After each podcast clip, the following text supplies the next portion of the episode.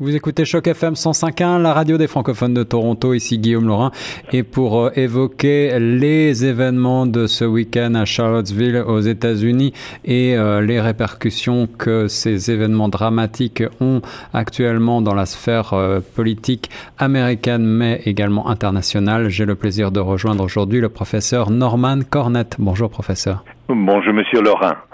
Comment allez-vous? Euh, enfin, les événements de Charlottesville euh, soulèvent des questions de fond sur la société américaine.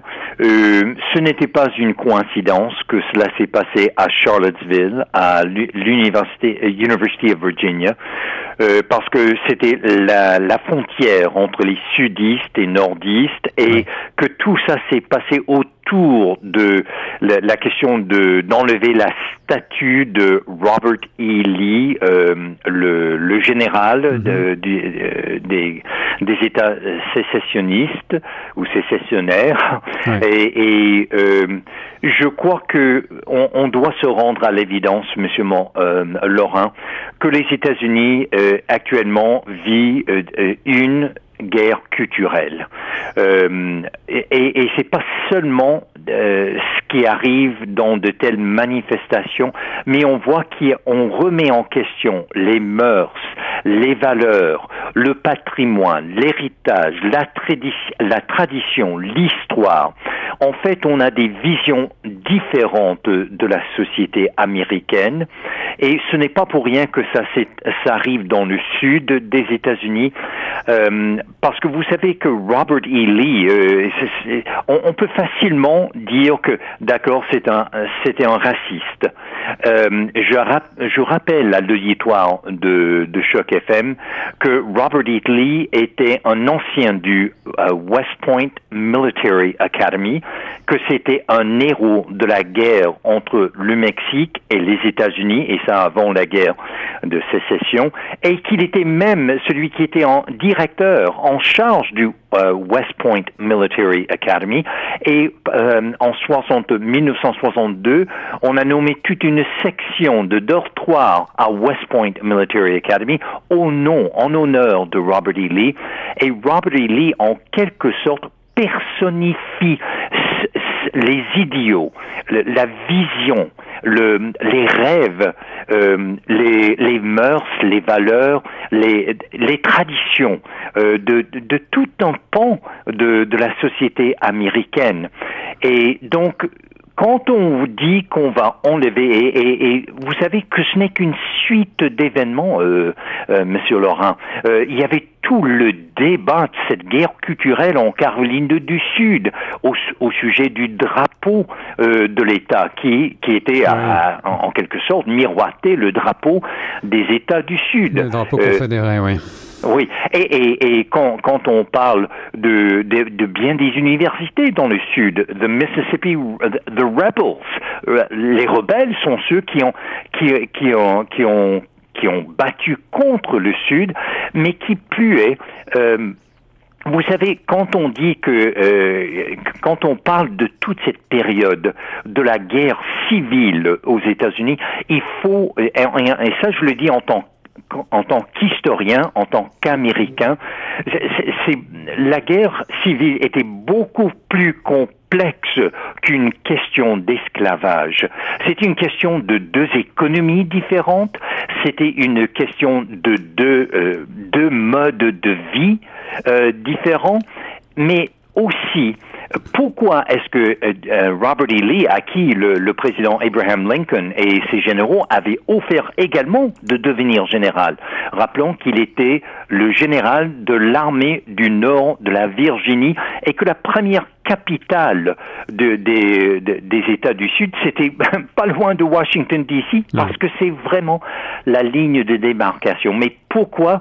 C'est parce que, et c'est une question, est-ce que le gouvernement fédéral peut s'imposer, s'immiscer, obliger tout le monde à suivre ces directives, peu importe leur loi, leur tradition, leur culture. Et c'est pour ça que je, dis une guerre culturelle.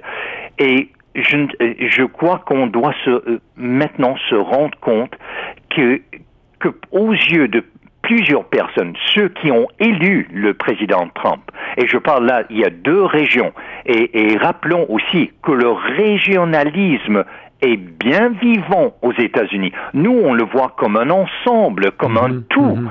Mais à l'intérieur de ces 50 États, vous avez combien de, de, régions avec leurs propres euh, euh, priorités?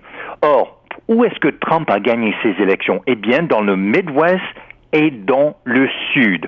Or, on voit cette opposition, pour ne pas dire ce divorce entre une vision cosmopolite euh, des grandes villes parce que mais il n'a même pas gagné euh, sa propre ville, New York City, encore moins Los Angeles, San Francisco et d'autres. Et, et cette vision de rendre la grandeur à l'Amérique, qui est une vision qui, nous rend, qui, qui, vraiment, c'est là où euh, Trump a gagné. Or, quel était l'enjeu principal? C'était le, le, le, le gouvernement fédéral. Et il y a une mouvance et elle a toute une toute une histoire aux États-Unis, et, y compris la, la guerre civile. C'est que quel est le rapport entre le gouvernement fédéral et qui, de toute évidence, et on l'a vu avec la fin de la présidence de Barack Obama, qui était fortement critiquée, et, et c'est Hillary Clinton qui a payé les frais, eh bien, c'est parce que bien des gens dans le Sud et dans le Midwest et d'autres ont vu que le gouvernement fédéral imposer un projet de société auquel eux, elles n'adhèrent pas, n'adhèrent pas. Et c'est ça, euh, c'est pour cela que Charlottesville n'est qu'emblématique. Et quand vous, vous, quand vous vous prenez à Robert E. Lee, quand vous vous prenez à toute, euh, toute cette histoire, eh bien, la charge affective est énorme. Et pour citer, puisqu'on est dans les médias, je vous donne l'exemple récent d'une autre guerre culturelle qui est tout à fait reliée à cette question de Charlottesville. Le, la télévision câble HBO a proposé une série télévisée sur la guerre civile, mais alternative, c'est-à-dire que le Sud gagne la guerre et que l'esclavage et, et, tout la, ce qu'on avait voulu préserver est bel et bien le cas et qu'il y a même une troisième guerre civile. Et vous savez qui, qui est à l'origine de, de, cette, de ce projet télévisé? Eh bien, c'est nul autre que les concepteurs de Games of Thrones. Mm-hmm. Donc, je parle de David Benioff et de D.B. Weiss eh bien, j'invite l'auditoire de Choc FM de lire ce qui s'est passé quand on a su qu'on allait présenter une vision alternative de la guerre civile et de ses suites, de sorte que cette vision de société soit moderne et soit actuelle. Professeur Cornette, euh, nous, n'allons pas revenir sur les atermoiements du président américain euh, après euh, deux jours de, de, polémique suite à ces événements de Charlottesville qui, on le rappelle, ont vu donc une personne mourir après, après ces, ces, événements dramatiques. cela dit, beaucoup aujourd'hui, beaucoup de voix s'élèvent pour dénoncer le fait que Donald Trump et ses, et ses congénères ont en quelque sorte exacerbé les haines et fait ressurgir ces vieux démons américain que vous, que vous, dont vous parliez. Est-ce que vous pensez qu'en quelque sorte euh, Donald Trump est responsable de ce, cette euh, haine euh, renouvelée entre, entre, les, entre les Américains? Mais c'est certain que, que Trump, c'est lui qui a permis, en, quelque sorte, il a renouvelé cette vision, et une vision qui à, plusieurs égards est désuète, qui, qui, ne tient plus la route, mais il a donné espoir à de tels groupes que oui, je suis votre voix, je suis la conscience collective de ceux et celles qui rêvent un, un, un, autre, une autre vision des États-Unis. Et, et, le fait qu'il disait que, que, des deux côtés ou plusieurs côtés, il y avait des responsables. Il faut dire, en toute justice, il y a des, des, euh, des journalistes sur la scène qui ont vu et oui, euh, c'était pas seulement euh, ceux qui, qui manifestaient, mais ceux qui manifestaient contre euh, ces gens-là qui ont commis des actes. Alors, mais tout cela pour dire, et, ce n'est nullement une justification pour ce qui s'est arrivé, mais pas le moindrement. Mais les gens qui ont cru que les racines de, de la guerre civile, eh bien, euh, on les a, ça n'existe plus, que, que ce n'est plus d'actualité, qui ces éléments ont, ont, ont, disparu, eh bien, on se trompe. Euh, vous savez, c'est pas parce qu'il y a eu un président noir, Barack Obama, qu'on a réglé un héritage qui remonte, dans le cas des États-Unis, et l'esclavage et tout les, toutes les implications pour la société américaine de quatre siècles. Eh bien, on récolte tout cela maintenant. Et, c'est pour ça que je dis, il faut pas, euh, il faut avoir une vision large de ce qui se passe maintenant aux États-Unis. C'est que le moment, euh, euh, Monsieur Laurent, qu'on touche des questions identitaires. Or, ce qu'on remet, quand, on enlève la statue de Robert E. Lee, quand on enlève le drapeau de, des sudistes dans la Caroline du Sud, eh bien, on touche exactement le, le vif de l'identité, de, de, de, des questions identitaires. Or, ce qui s'est arrivé à Charlottesville, ça, il y avait deux, des événements avant, puis il va en avoir après on annonce déjà le 11 septembre une date. Vous savez, les gens qui organisent ces événements sont très conscients de la charge symbolique, de la charge affective des, drapeaux, des statues, et, le fait qu'on on change à travers le sud, on change les noms des parcs, on change le nom des rues, et, eh bien, ça aussi, vous venez toucher ces questions identitaires. Et, les gens ont l'impression que, que d'un revers de la main, on balaye leur culture, leurs valeurs, leurs mœurs, leur patrimoine, leur tradition.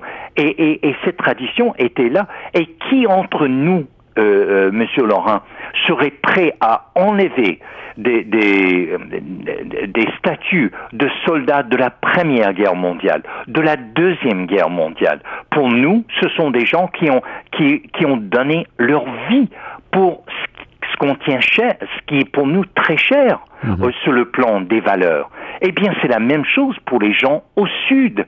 C'est des gens comme Robert E. Lee meublent tout l'imaginaire d'un grand pan de la société américaine. Et là où je rejoins le Canada, vous savez, on a eu, on a un débat sur les valeurs, surtout avec l'immigration, les réfugiés, l'islam et tout ça. Ce qu'on, ce qu'on témoigne maintenant, euh, ce, qu'on ce, qu'on ce qui se passe à Charlottesville, ce qui se passe à travers les États-Unis, eh bien, c'est ce n'est rien de moins que, qu'une, qu'une une lutte pour des valeurs, mais des valeurs qui sont fort différentes selon la région, selon les gens. Et c'est pour cela, je, euh, euh, vous et moi, n'est-ce pas, on a, on a parlé d'une chanson. Absolument, je voulais pour finir vous demander euh, quelques mots sur cette chanson que vous avez choisie justement pour illustrer cette interview. Mais justement, et vous savez, dans quelle, dans quelle mesure est-ce que cette vision du Sud, le Sud qui est, et, les Blancs, entre autres, qui sont victimes des, des nordistes, des Yankees, mhm. et moi je me souviens très bien dans ma jeunesse, euh, moi qui est du Texas, quand on appelait quelqu'un un Yankee, je vous assure, c'était pas positif. Extrêmement péjoratif. C'était péjoratif. Ça veut dire quelqu'un qui vient de l'extérieur, qui vient s'imposer, qui vient s'immiscer dans nos affaires et qui fait fi de tout ce qui nous est cher. Mhm. Eh bien, il y a une chanson en 69 composée croyez-nous, non, Monsieur Laurent, par un groupe surtout canadien, eh eh The, Band, The, Band, avec Robbie Robertson, un, musicien canadien fort connu. Mm-hmm.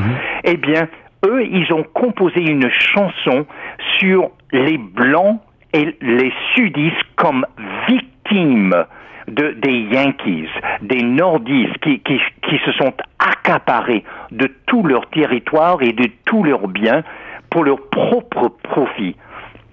Eh bien, cette chanson-là, d'emblée, et, d'abord c'est à, l'origine d'un mouvement en, musique qu'on appelle roots rock. Et quelques années plus tard, en 71, John Baez a, fait une version de The Night They Drove All Dixie Down, et, et c'est devenu une des chansons les plus populaires de l'époque. Donc, toute cette vision nostalgique, cette vision romantique, cette vision idéalisée du Sud et des sudistes comme victimes des grands des, des, euh, du gouvernement fédéral et des troupes fédérales. Vous savez, ça va loin dans les racines de ceux et celles du sud des États-Unis. Merci professeur Cornette pour euh, euh, cette remise en contexte à la fois historique et puis ce rappel sur euh, ces valeurs euh, qui sont fort différentes entre le nord et le sud aux États-Unis et pour cette remise en parallèle également avec notre situation au Canada, nous qui sommes face à une immigration importante et qui ne sommes malheureusement pas à l'abri parfois de ce type de dérapage. On écoute tout de suite le titre de The Band. Uh, the Night They Drove Old Dixie Down. Et Dixie, bien sûr, c'est le drapeau des sudistes, le drapeau qu'on vient d'enlever du, de, de l'État du Caroline du Nord. Merci, professeur Cornette.